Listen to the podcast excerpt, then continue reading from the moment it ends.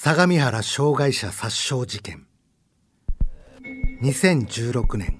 7月26日午前2時10分ごろ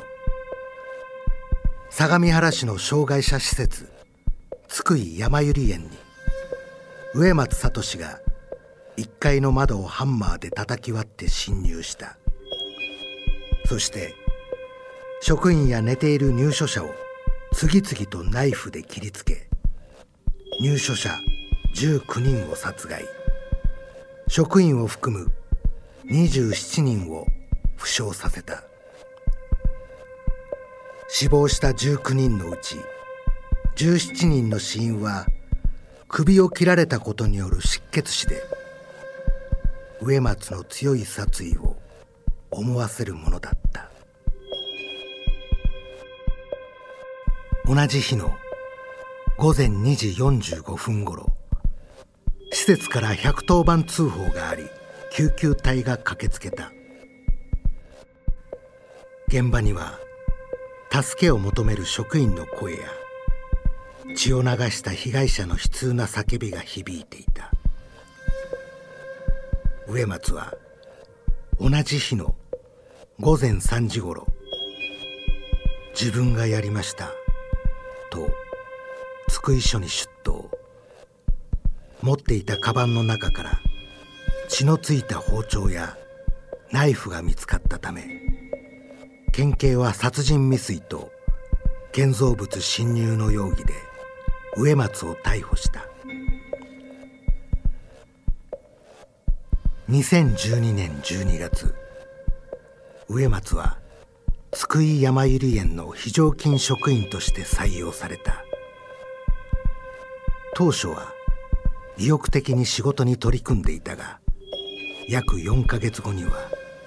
入所者を憎むような言動を取るようになった。2016年2月15日には事件を示唆する手紙を衆院議長公邸に持参。手紙には入所者の殺害を示唆する内容や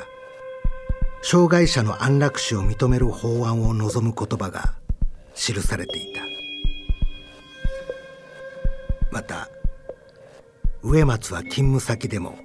障害者の大量殺人をほのめかす発言をしており津久井やまゆり園は県警に通報。2月19日に植松は自主退職し市によって緊急措置入院が決定された。江戸川乱歩。昭和世間を騒然とさせた犯罪小説を発表した作家である。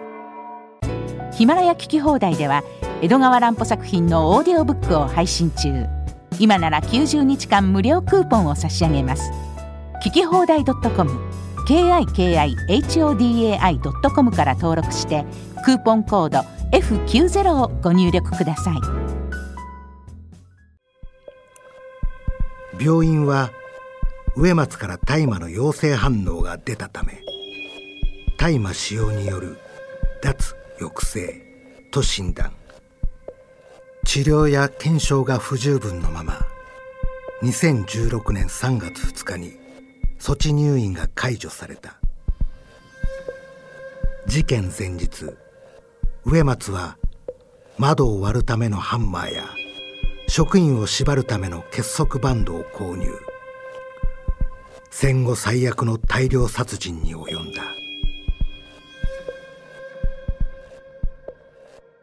県警の調べに対し植松は障害者の安楽死を国が認めてくれないので自分がやるしかないと思った。と供述。横浜地裁は植松を精神鑑定のために留置することを決定し心理状態や生活環境の解明が専門医などによって行われた。植松はパーソナリティ障害と診断され2017年2月20日に留置は終了した。一方事件に計画性があり動機に一貫した論理があることなどから検察側は刑事責任能力を問えると判断し植松を起訴。2017年9月28日には第1回公判前整理手続きが行われその後横浜地方裁判所にて裁判員裁判で審理される見込みである。事件の残虐性は人々を震撼させたが同時に障害者への差別意識にも目を向けさせることとなった。また予兆が確認されていたにもかかわらず事件が発生してしまったことから措置入院後の対応の見直しも検討されるようになった。この事件をはじめ平成の日本を震撼させた凶悪犯罪の全貌はヒマラヤで配信中。